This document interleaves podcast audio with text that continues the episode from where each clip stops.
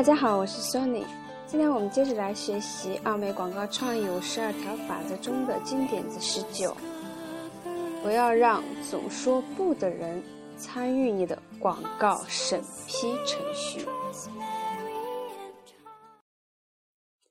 一般人都认为公司效率不高是由事事点头附和的人所为，但其实最消耗资源和浪费感情的是我们称作总说不的人。他们处于管理层，喜欢发号施令，总说不却不说行。他们会告诉你他们没意见，他们这样说是自欺欺人。事实很明显，如果他们说不，工作得重新做变动。修改或者枪毙。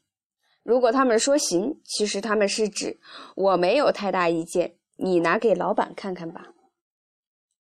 有时他们是别人的助理，有时他们是向微观管理副董事长做汇报的经理，但通常他们只是公司内部有权但没事儿可做的人。结果是他们只在批评评论，哪怕是工作目标明确。战略合理，他们都感觉，如果他们不给点批评意见，他们就没有履行职责。通常，这样的人也会把影响带给外面的供应商，尤其是广告公司和客户之间的交易更是如此。如果你是和广告公司合作，保证不要出现“不”字结构。这种“不”字结构最初是由当时奥美广告公司的首席执行官肯·罗曼提出来，并告诉杰夫的。肯写过大量具有真知灼见的广告小册子，难怪他能在与一些客户打交道的过程中注意到这一种模式。不字结构是在广告作品开始从广告公司的最低一级。布字结构左下角发生的作品，从左侧一级级达到广告公司的董事长。然后让人不可思议而又让人受挫的是，作品滑至布字结构中部，接着到客户一侧的最底部，布字结构的右下角，从那里又需要沿着客户的控制链一路向上爬。这个过程简直是荒谬的。广告作品从熟按广告的行家那里，到了广告公司董事长那里，在很多情况下又到了刚从大学毕业、只有几个月经验的产品经理助理那里，让人感到厌倦，并扼杀了思想的火花，造成了无法估量的时间和金钱的浪费。一路上几乎每走一步，大家都觉得必须发表评估或做出修改。这恰恰推迟了背送货物，使供应商对你的信心大减。有一个简单的检测方法，看看你最近广告项目的生产时刻表。如果审批时刻表比创意时刻表长，那么你的组织里一定有一群总说不的人。看看你的上下级，问问你自己。有多少人只是给出看法，却没有真正要确保作品审批通过的责任感？让他们待到决策圈外，要么让他们负责通过广告审批，要么不让他们对广告作品指指点点。要么像我们听到的一个自由职业设计师那样，无论什么事情，他为自己做的每一件事统一收费一千美元。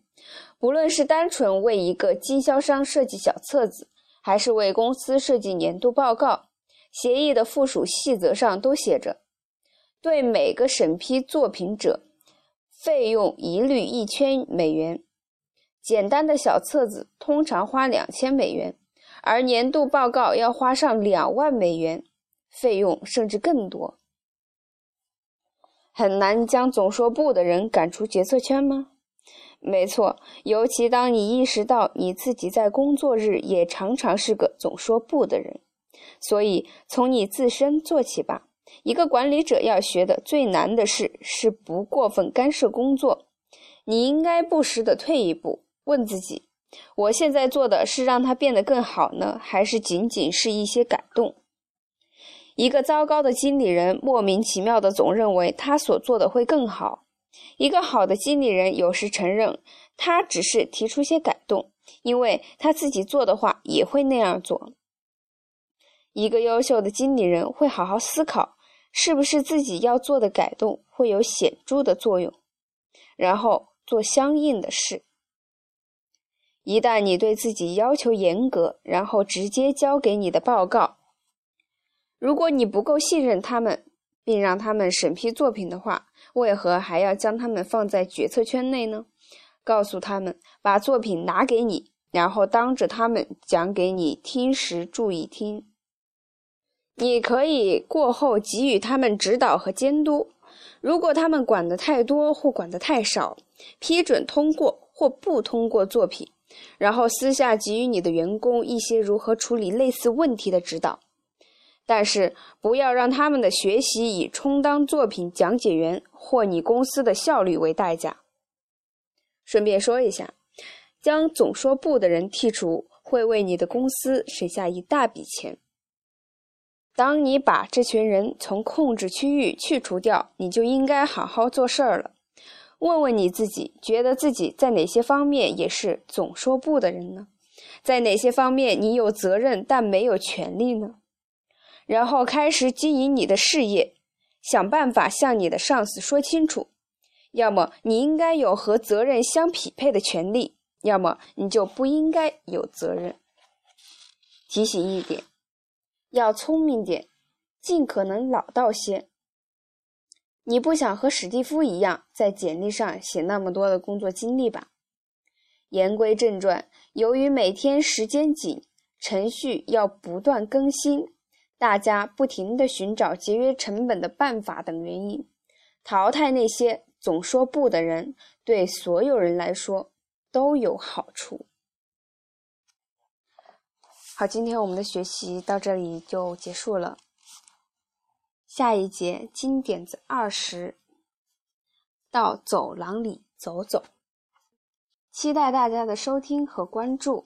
如果大家喜欢我的节目，就请为我点一个赞吧。谢谢大家的支持。今天的节目就到此结束了。